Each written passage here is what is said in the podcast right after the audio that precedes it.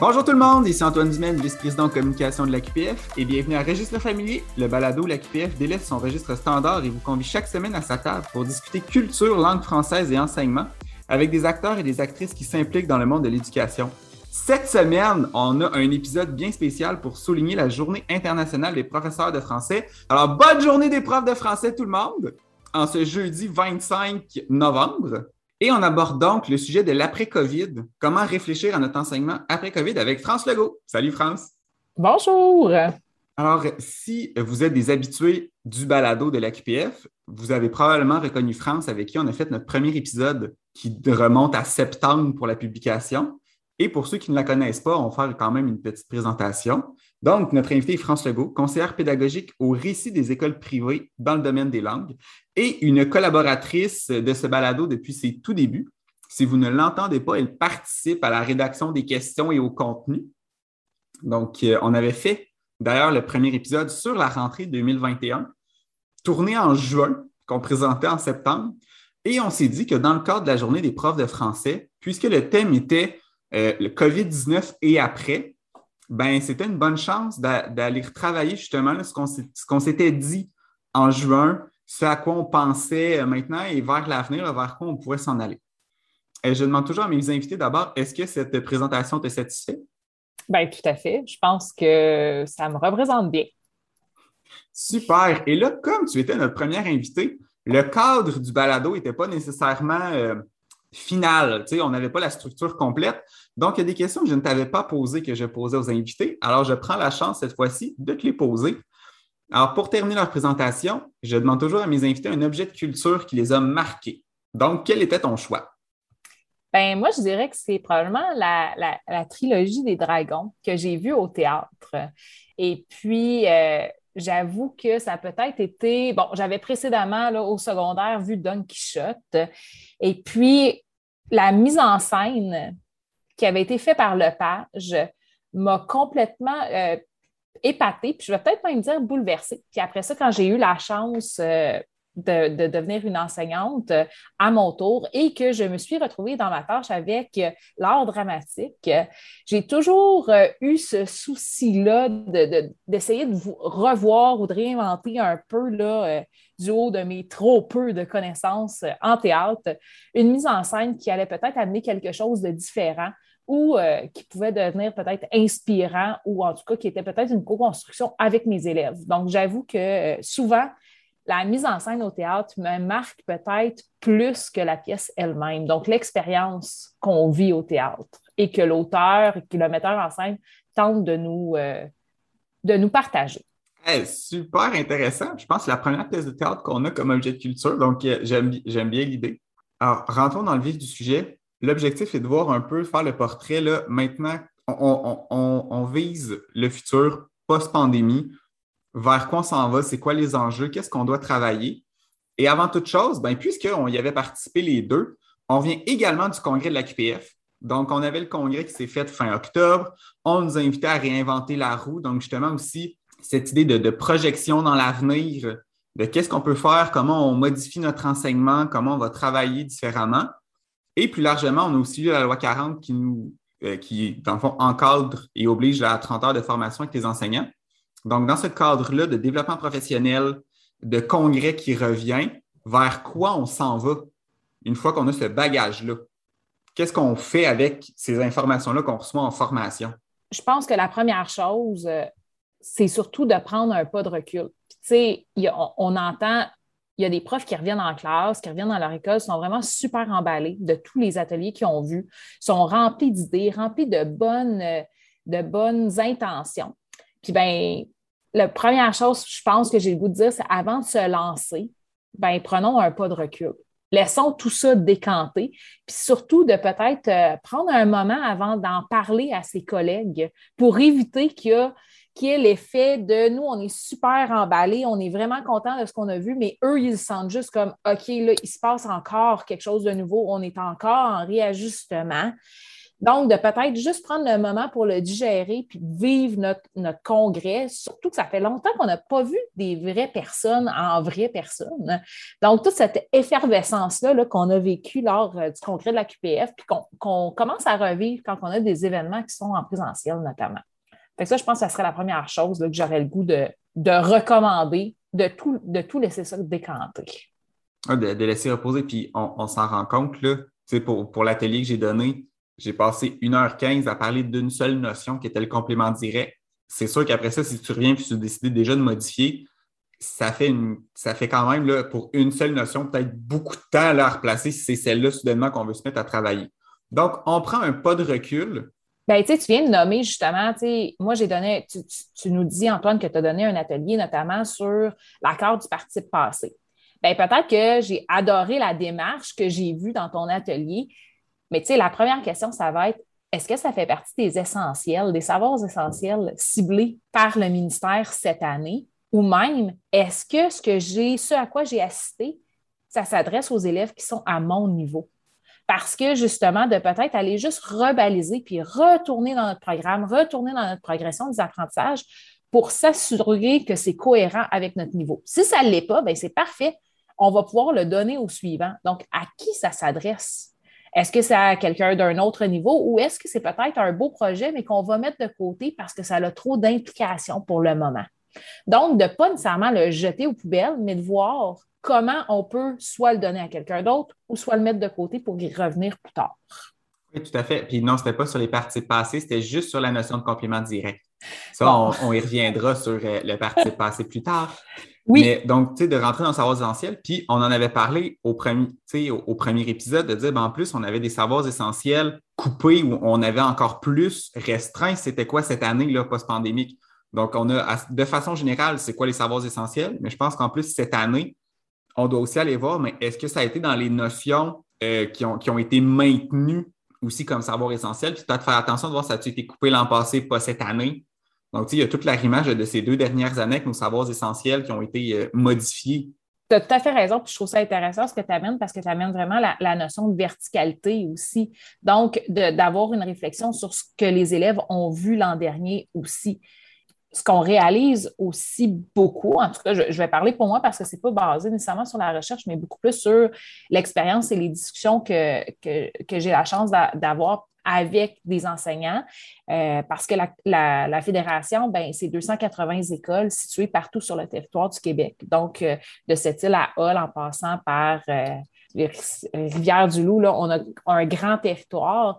Puis, ben, je vois vraiment un retour aussi à l'enseignement des compétences et des stratégies des élèves. Dans le fond, de revenir sur des stratégies d'autocorrection, des stratégies de lecture, mais aussi beaucoup des compétences qui sont transversales ou des compétences qu'on va dire globales, qui ne sont pas nécessairement toujours étroitement liées à la didactique du français ou aux disciplines, à, la, à notre discipline, mais plus comme les compétences sociales. Nos élèves, ça fait deux ans qu'ils vivent dans une, une réalité qui n'est pas nécessairement telle qu'on la connaissait avant.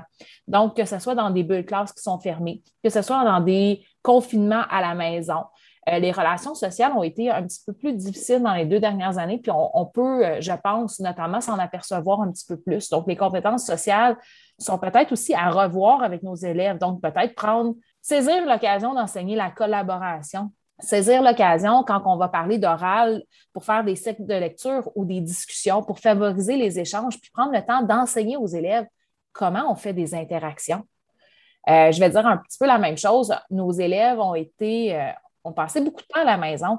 Donc, peut-être revenir sur des méthodes de travail, comment on s'organise, comment on gère le temps, comment on gère son espace euh, autour de son bureau, comment on gère son organisation dans sa suite nuagique notamment? Donc, je sais que ça n'a pas l'air, euh, on, s'éloigne peut-être un petit peu de, du français, mais tout ça, c'est un peu interrelié. Puis des fois, notre matière va servir de prétexte pour aller aider nos élèves, puis investir du temps dans le développement de ces compétences-là puis les outils de stratégie, ben, on finit par leur gagner plus rapidement après ça parce que nos élèves sont plus efficients et sont plus efficaces aussi peut-être en classe.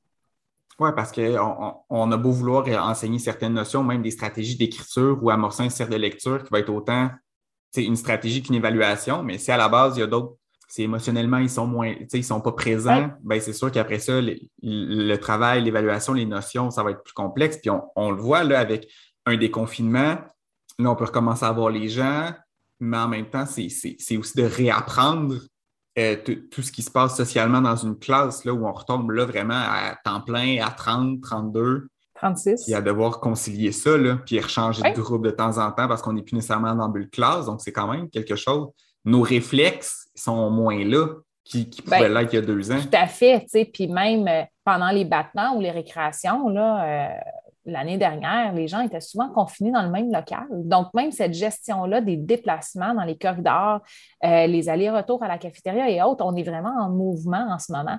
Donc, tout cet aspect social-là, on peut constater aussi qu'on a des élèves qui sont peut-être un peu moins motivés que la pandémie a, peut-être euh, creusé le fossé qu'on a entre certains élèves. Donc, de peut-être prendre le temps de s'assurer que, que les activités qu'on propose à nos élèves ben, sont signifiantes, puis ont été réfléchies notamment à l'aide de la planification en rebours. Puis je sais qu'il y a eu un balado qui a été fait là, sur tout ce qui était la planification, là, euh, Antoine. Euh, donc, de vraiment revoir comment on planifie nos activités pour proposer, pas que ça soit nécessairement des gros projets, mais que ça fasse du sens pour nos élèves, que ça se rattache à quelque chose de peut-être plus concret aussi. Oui, fait que je peux vous ramener à l'épisode 3 sur la séquence didactique avec Geneviève Messier et à l'épisode 5 sur tout ce qui est planification à rebours, intention d'apprentissage avec Léna Bergeron. Deux super épisodes. Puis oui, qui ramenaient aussi euh, ces enjeux-là.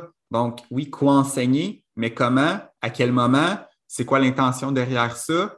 Puis de partir carrément avec, bon, ben, on veut évaluer. À la base, aussi, je veux, c'est quoi mes critères, là? Donc, je projette, je veux évaluer quoi? À partir de là, c'est quoi les stratégies que je vais utiliser? De mettre aussi en contexte nos élèves. Donc, du moment que je sais qu'est-ce que je vais évaluer, ben, il faut que j'aille voir, je pense que mes élèves aussi sont rendus là. Donc, je vais avoir une idée de du, fossé, peut-être qui s'est créé ou pas, de leur situation actuelle pour être capable de mettre des balises qui sont précises, claires, puis qu'ils vont pouvoir atteindre. Fait que, dans le fond, tu es, même en train d'ajouter une couche supplémentaire. C'est de prendre le temps d'aller valider les acquis de nos élèves, puis partir de là, c'est quoi leurs besoins, quels sont leurs besoins à eux, puis comment on va pouvoir construire? Fait que dans le fond, est-ce que les ateliers auxquels j'ai assisté peuvent m'aider à mieux soutenir les besoins différents de mes élèves en salle de classe? Puis là, maintenant que j'ai assisté à mes deux journées de formation, bon, je prends un petit peu de temps quand même pour voir, et continuer aussi mon année, voir qu'est-ce qui peut se faire, comment, et faire le tri, qu'est-ce que je peux envoyer à mes collègues parce que ce n'est pas de mon niveau. Peut-être que je garde aussi pour les prochaines années si je change de tâche. Ben, tu voir un peu mes élèves ressemblent à quoi? Oui, vas-y. Oui, tu dis aussi, tu sais, euh, si je change de tâche, ou peut-être que ce que j'ai vu, c'est tellement un gros projet qu'en ce moment, j'en ai déjà assez, mais je vais le mettre de côté en me disant, je vais y revenir l'année prochaine. Pas maintenant, mais l'année prochaine, je serai plus prêt. Donc, de peut-être justement se faire une, planification dans le temps, un échéancier en disant, moi, cette année, c'est ce que je change, puis l'année prochaine, c'est ce que j'intégrerai. Donc, de peut-être le voir aussi avec un, développement sur, deux ans, là, possiblement. Oui, parce que des fois, il ne faut pas non plus se, brusquer ou se mettre euh, une espèce d'anxiété de performance, de dire tout, tout va se rechanger maintenant.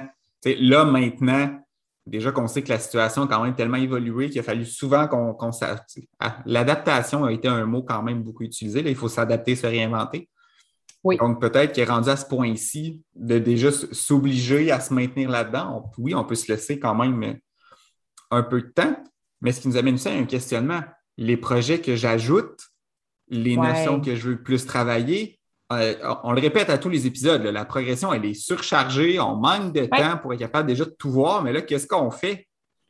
Ben, tu vois, à mon sens, euh, euh, le temps, ce n'est pas quelque chose qui s'étire à l'infini. Donc, tout ce que j'entre dans, mon, dans ma nouvelle planification, je dois nécessairement identifier ce que ça va remplacer ou ce que je vais devoir éliminer. Parce que ça aussi, on le voit, on va dans des congrès, on s'inspire, on rajoute, ouais, mais juste ça un petit peu, je vais squeezer ça un petit peu plus, ça va rentrer là. Mais c'est là où on devient hyper fatigué et nos élèves aussi. Je pense que la pandémie, ça, c'est quelque chose que ça nous a apporté, c'est qu'on a tous un peu ralenti. Notre rythme de vie a tous un peu ralenti. Je ne dis pas qu'on a moins travaillé, loin de là, mais on a eu un peu moins d'activité sociale. Euh, les enfants ont eu un peu moins d'activités aussi parascolaires. Donc, on a tous peut-être changé un petit peu notre rythme de vie. Puis, ben, la dernière chose que je pense qui serait souhaitable, c'est de retourner dans cette rapidité-là dans laquelle on était. Donc, de, de garder le temps qu'on a en ce moment, pas pour en mettre plus, mais pour peut-être mieux connaître nos élèves, puis leur laisser le temps d'apprendre, de faire des erreurs et de se reprendre. Donc, chaque chose qu'on va intégrer, on va devoir faire sortir autre chose de notre horaire et de notre planification. Donc, peut-être se demander, ben, qu'est-ce que ça remplace ou qu'est-ce que ça bonifie? L'autre élément aussi, c'est comment je peux arrimer peut-être, moi, ce que j'appelle les coups doubles parce que tu l'as dit, dans le fond, l'atelier que toi t'as donné était spécifique sur un sujet. C'est ce qu'on peut constater souvent quand on va dans un, congrès, c'est souvent un buffet, un buffet de plein de petits sujets. Les personnes qui ont travaillé sur ces sujets-là, ben, eux, ils ont leur vision qui est souvent très spécifique. Donc, comment nous, comme profs, on peut intégrer ce contenu-là puis aller ensuite arrimer peut-être d'autres compétences pour faire les coups doubles ou les coups triples? Donc, si je travaille ça en grammaire, comment je vais l'intégrer dans une écriture? Est-ce que cette écriture-là pourrait aussi être une question qui cible une de mes quatre dimensions de la lecture? Donc, d'aller rattraper mon œuvre aussi? Pour être capable, avec cette petite écriture-là et ce réinvestissement-là, ben, d'aller chercher peut-être deux traces de deux compétences. Oui, c'est ça. c'est de modifier, mais aussi de travailler vraiment à l'arrimage. Puis on le voit, il y avait il y avait quand même aussi quelques ateliers qui étaient justement là, euh, comment réinvestir des notions en écriture, comment arrimer lecture et écriture ensemble, euh, comment travailler l'oral au service de. Donc, on voit aussi cette intention-là d'aller chercher cette articulation-là de plus en plus présente entre nos compétences, entre les notions pour faire un, un, apprentissage ou un enseignement, mais en même temps, les consolider sur toutes nos sphères, compréhension puis production orale et écrite en même temps.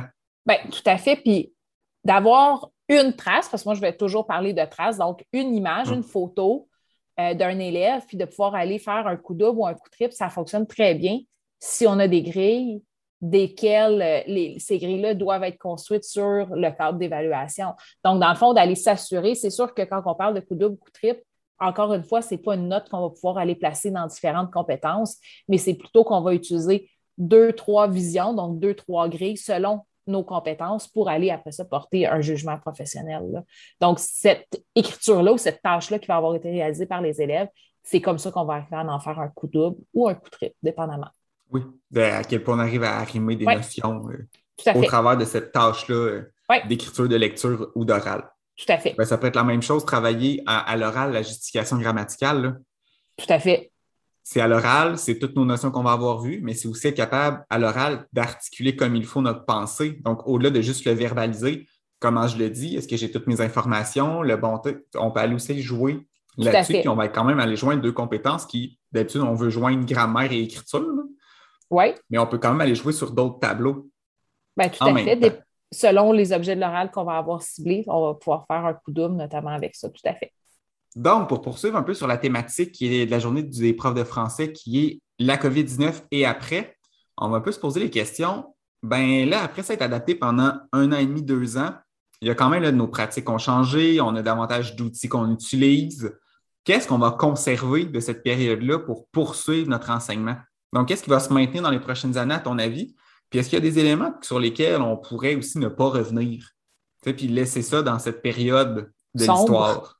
Oui, de cette, période sombre et ben, en distance de l'histoire. Oui, bien, tu sais, je pense que euh, le fait que nos élèves étaient moins en présentiel puis qu'on était moins là pour les suivre, ça l'a peut-être mis en lumière certaines euh, pratiques euh, sur lesquelles on, ne mettait peut-être pas nécessairement tout le temps beaucoup d'importance, notamment tout l'accompagnement de l'autonomie, d'enseignement de stratégie, que ce soit les stratégies d'études, les stratégies de planification d'une écriture, les stratégies d'autocorrection, les stratégies de lecture, les stratégies, tout ce qui est les compétences aussi émotionnelles donc les stratégies qui vont venir peut-être aussi euh, soutenir tout ce qui est fonction exécutive, donc se mettre à la tâche. Comment on se met à la tâche? Euh, la gestion de l'inhibition. Euh, je pense que cet enseignement-là, on, la faisait un petit peu chacun de notre côté, mais un peu comme le bon nous semblait. on n'avait pas nécessairement un vocabulaire qui était commun dans nos écoles. Donc, je pense que cet enseignement là de tout ce qui est de stratégie, le développement des compétences plus globales devrait rester dans nos écoles parce que la pandémie nous a vraiment ouvert les yeux sur certaines lacunes qu'on avait, que ce soit même comment on s'installe pour étudier, où on s'installe dans une maison pour étudier. Donc, tous ces éléments-là là, euh, qui ont été mis en lumière avec la pandémie, parce que nos élèves n'étaient pas près de nous. Donc, on avait une certaine distance, euh, puis qu'on n'avait pas le choix de leur donner de l'autonomie, ben, je pense que ça, quelque part, on devrait y accorder plus de temps en classe. Puis là, ben, nécessairement, si on accorde plus de temps, je sais que tu me vois venir, si on accorde plus de temps à l'enseignement de ces stratégies-là, au développement des compétences globales, ben, il faut qu'on coupe ailleurs. Donc, il va falloir quand même mettre des choses de côté si on veut que ça soit un enseignement peut-être plus explicite de ces stratégies-là, puis qu'on y accorde du temps pour que les élèves puissent le réinvestir et le, développer là aussi. ça, je pense que tout ce, volet-là, on, a, on, aurait tout avantage à le garder puis à soutenir nos élèves dans ces développements-là. Oui, puis je pense que c'est la période qu'on a eue, par exemple, de dire, ben euh, tu as manqué un cours ou tu étais à la maison, le cours est enregistré. Où est-ce que tu trouves l'information? Est-ce que tu dois être, tu, tu, peux euh, voir où quelle est la notion que tu devais voir, comment fonctionnent nos plans de travail, comment font, où, chercher les documents, à quel moment? Donc, quand même, tout ça, en début d'année, surtout, je pense, c'est quand même vraiment à, consolider, à travailler pour faciliter après ça euh, ben, l'autonomie des élèves de façon générale. Tout à fait. Puis je pense aussi que ça l'a mis en lumière peut-être au secondaire le fait que les élèves ont sept, huit enseignants différents. Donc, ce manque de cohérence-là qu'on a peut-être entre nous, parce que pour nous, ça fait beaucoup de sens, mais si on change de place avec l'élève, c'est huit méthodes qui ont toutes beaucoup de sens, mais qui ne sont pas nécessairement cohérentes les unes avec les autres. Donc, je pense que de s'asseoir puis de discuter en équipe matière d'abord, puis en équipe école, peut-être en équipe niveau, pour voir c'est quoi le point de vue de l'élève, ben ça aussi, ça fait beaucoup de sens. Puis, tu sais, je pense que ça, ça nous amène au deuxième point qui est nos pratiques en matière de gestion du numérique. Dans le fond, nos élèves n'ont pas eu le choix d'utiliser le numérique, mais est-ce qu'on les a aidés à le gérer, ce numérique-là, notamment en ayant des bonnes pratiques, ou est-ce que moi, comme enseignant, j'envoie mes devoirs dans une plateforme, un autre enseignant utilise un autre moyen de communication? Donc, ça, c'est quelque chose qu'on a, on a remarqué pendant la pandémie, peut-être le bris de cohérence du point de vue d'élèves parce qu'on n'est pas nécessairement uniforme. je pense que euh, l'uniformité entre les enseignants, ça a été mis en lumière par le numérique en partie, donc, ça va amener cette réflexion-là. Puis, bien, tout ce qui est numérique, bien, on sait aussi que dans le nouveau euh, référentiel des compétences professionnelles, le numérique est maintenant transversal.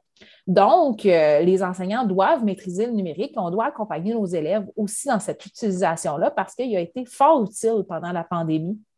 Euh, puis je disais, tu vois, dernièrement, que le rapport du portrait des usages du numérique dans les écoles québécoises qui est sorti en 2021, signalait qu'il y avait en moyenne 0,6 appareils par élève dans les écoles secondaires publiques et privées. Donc, on peut dire que c'est omniprésent. C'est peut-être à nous, comme enseignants, de choisir l'utilisation qu'on en fait. Puis je dis souvent à mon prof, est-ce que ça a une valeur ajoutée? Si on est juste en remplacement du papier, ben, peut-être que ça fait juste créer une surcharge pour nos élèves. Fait que, tu sais, de peut-être se poser la question, l'utilisation que j'en fais du numérique, ça ajoute quoi de plus à mon cours?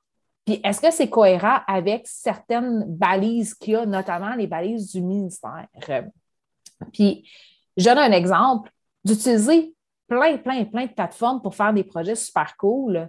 Ça peut avoir de l'air vraiment intéressant. Toutefois, du point de vue de l'élève, à chaque fois que j'utilise une nouvelle plateforme, un nouveau logiciel, ben, je dois me l'approprier. Je tombe donc en surcharge cognitive. Si je mets beaucoup d'énergie à maîtriser la plateforme puis à l'utiliser pour que ça soit vraiment wow, mon projet, ben, je ne le mise pas à mieux maîtriser le contenu du cours. Donc, de toujours réfléchir, est-ce que l'outil que j'utilise ajoute une valeur ajoutée? Oui ou non? Est-ce que du point de vue de l'élève, je dois me l'approprier? Oui ou non? Parce que peut-être que ça va nous guider dans nos choix numériques. Et moi, je guide tout le temps les profs à retourner dans leur suite nuagique. Donc, la grande majorité des écoles ont soit la suite Office 365 euh, ou la suite Google mm-hmm. pour l'éducation. Puis à l'intérieur de ces deux suites nuagiques-là, on peut pas mal faire 90% de nos besoins.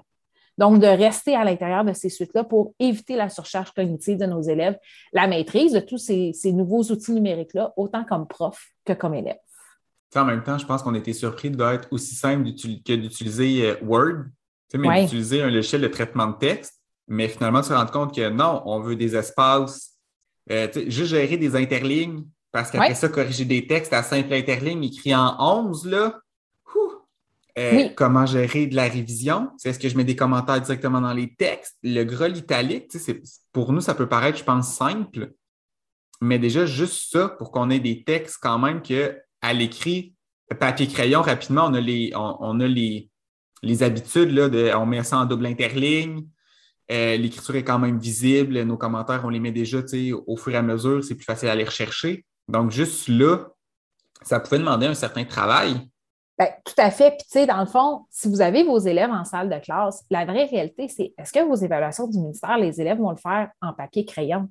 Si la réponse c'est oui, bien, si on va amener nos élèves à une situation d'évaluation et que le travail qu'on a fait avec eux est signifiant et cohérent, puis je ne suis pas en train de dire de jamais utiliser le numérique pour écrire. Toutefois, peut-être que la valeur ajoutée, c'est de faire écrire papier nos élèves, de le prendre en photo, puis de le documenter après ça, par exemple, euh, dans un PowerPoint ou dans un Google Slide pour qu'on soit capable de naviguer rapidement comme si c'était une page ou l'autre, comme si on était dans un cahier, ben, peut-être que ça, ça va être suffisant. Donc, parfois, dire aux élèves, écris ton introduction directement dans une diapo, donc dans la première diapo. La deuxième partie, ton premier paragraphe, tu vas le faire papier, mais tu vas le prendre en photo puis tu vas l'ajouter dans ton, PowerPoint ou dans ton, ton, Google Slide.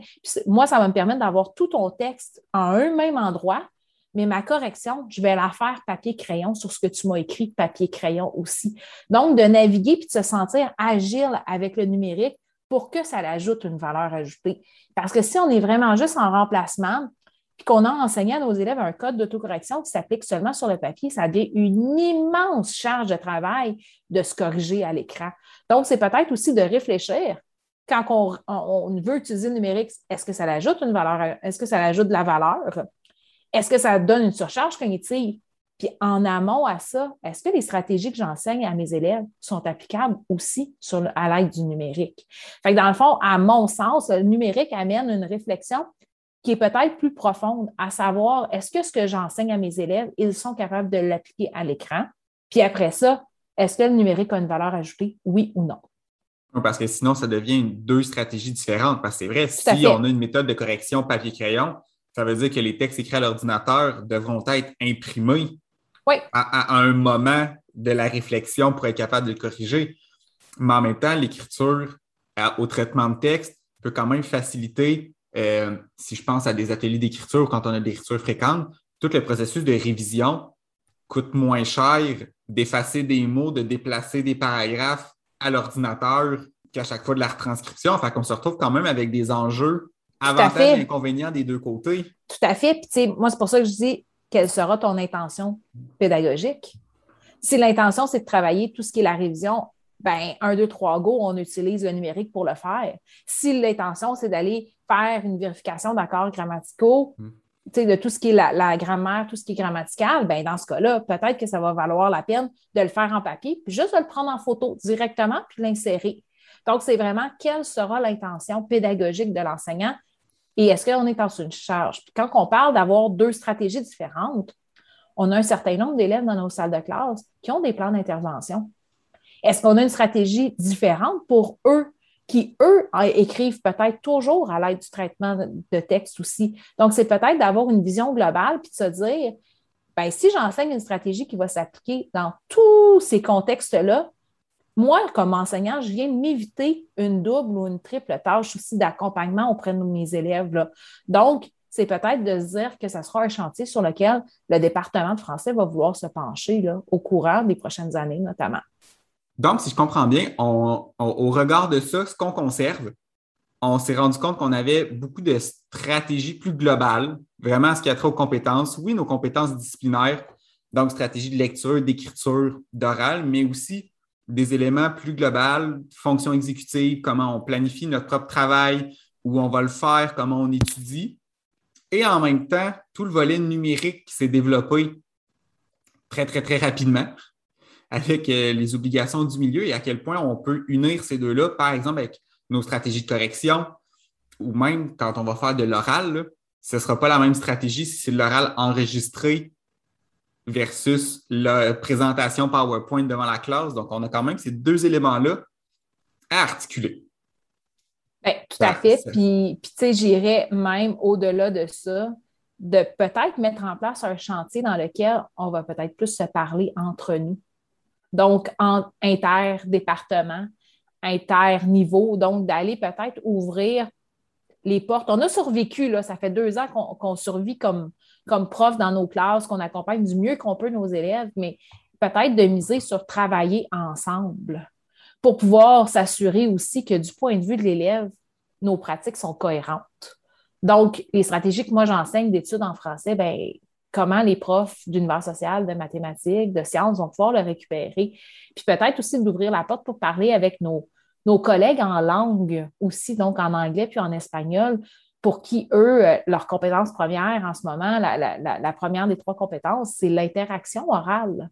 Donc, ce, ce, sont des cours dans lesquels les élèves sont souvent en interaction entre eux. Donc, de peut-être aller travailler avec eux cette interaction-là, notamment.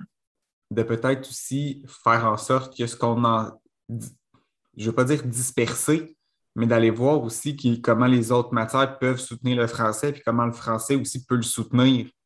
Tout à fait. Puis qu'on développe des relations euh, peut-être autres que, que, que, celles bien euh, que rapidement pour euh, les, les autres matières, ben là, est-ce que vous enseignez des stratégies de lecture puis qu'eux les récupèrent tout simplement? Ou est-ce que dans notre projet dans lequel on va collaborer, pouvez-vous corriger les fautes? Je, je, sais que c'est des stéréotypes, mais de dépasser cette collaboration-là là, pour vraiment que ça soit signifiant pour nos élèves. Tout à fait. Et là, je pense, je vais essayer de faire une conclusion, mais qui, va faire la boucle de notre euh, demi-saison de balado avec on a quand même commencé à clôturer où je nous ai réécouté. Mais tu sais, dès juin, pour le premier épisode qu'on a diffusé en septembre, on se questionnait déjà euh, sur euh, comment, comment cette année-ci allait être changée parce qu'on tombait à deux étapes, parce qu'on avait à avoir des savoirs essentiels différents. Comment on allait arrimer ce début d'année-là? Est-ce que je faisais une révision complète en début d'année ou est-ce que finalement j'allais le remorceler en cours de route? Et on, est parti avec ces, idées-là. Et déjà, l'idée d'économiser du temps, en tout cas de le rendre plus euh, efficace en faisant des coups doubles, des coups triples, articuler nos, compétences. Et là, ben, on se rend compte que rendu maintenant qu'on est en novembre, ben, vers quoi on se projette, on maintient quand même ces idées-là où on doit maintenir nos savoirs essentiels. Malgré un congrès des notions, ben, il faut quand même qu'on se ramène à c'est quoi nos savoirs essentiels et ça va se maintenir, ce, ce questionnement-là de quoi enseigner, comment l'articuler. Donc, une fois qu'on va avoir eu ces informations-là, comment j'arrime ça dans ma planification, qu'est-ce que j'enlève, qu'est-ce que je rajoute, qu'est-ce que je modifie, et toujours aussi avec nos, compétences plus globales, de dire, ben, c'est l'enseignement des, notions, oui, mais de nos fonctions exécutives, de nos stratégies en lecture, en écriture, en oral, et le numérique est là pour rester. Fait que je pense que ça, ça ferait notre boucle de voici comment on a prévu notre rentrée, puis vers quoi on s'en va pour la fin de l'année, puis les prochaines. Oui. Mon Dieu, je trouve que tu résumes ça bien. Beaucoup de pratique. Et là, pour conclure l'épisode du balado, je demande toujours à nos invités un, un objet culturel qu'on peut utiliser en classe. Donc, que ce soit film, un documentaire, une émission de télévision, de la musique, de la littérature, un élément à utiliser en classe. France, qu'est-ce que tu nous proposes? Euh, j'ai le goût de dire possiblement, euh, moi, un coup de cœur littéraire, ça serait Chouni. Donc, cette œuvre-là qui nous permet d'aller faire des ponts avec nos collègues d'univers social, peut-être aussi. Donc, d'aller prendre euh, une œuvre qui a été écrite par, euh, par quelqu'un, par, par une, auteure qui vient, qui est issue des Premières Nations. Donc, euh, pour peut-être aller se raccrocher à, ce qui est vu, par exemple, en, en, univers social, puis faire des ponts, puis faire découvrir à, nos élèves cette culture-là, qui est peut-être un peu méconnue, puis que euh, toute la culture des premiers peuples. Donc, moi, je pense que j'aurais le goût de, de recommander d'exploiter Chouni puis la résilience qu'on peut lire dans cette œuvre-là. Ah, moi, je pense que j'irais plus loin de dire on peut. moi, j'avais traité d'autres œuvres de Naomi Fontaine quand j'enseignais au secondaire et euh, c'est une autrice qui est, qui, est vraiment intéressante pour travailler avec les élèves. Sa façon d'écrire, la poésie qu'il y a derrière ça, ses thèmes. C'est vraiment une autrice vraiment super à utiliser. J'aime beaucoup ta recommandation. Ben, je suis contente. Puis si, si ça pouvait peut-être faire le point de départ d'une séquence d'enseignement dans laquelle on pourrait aller y insérer peut-être plusieurs genres littéraires, pourquoi pas? Et peut-être articuler les trois compétences? Et pourquoi pas faire un coup triple? on reviendra sur l'articulation. Et c'est ce qui conclut l'épisode 7 de Registre familier, notre épisode bien spécial pour la Journée internationale des professeurs de français. Nous étions avec France Legault, conseillère pédagogique au récit des écoles privées dans le domaine des langues. Merci pour votre écoute et en attendant le prochain épisode, n'oubliez pas de visiter notre site internet acpf.qc.ca et de visiter nos différents réseaux sociaux. Salut France! Salut!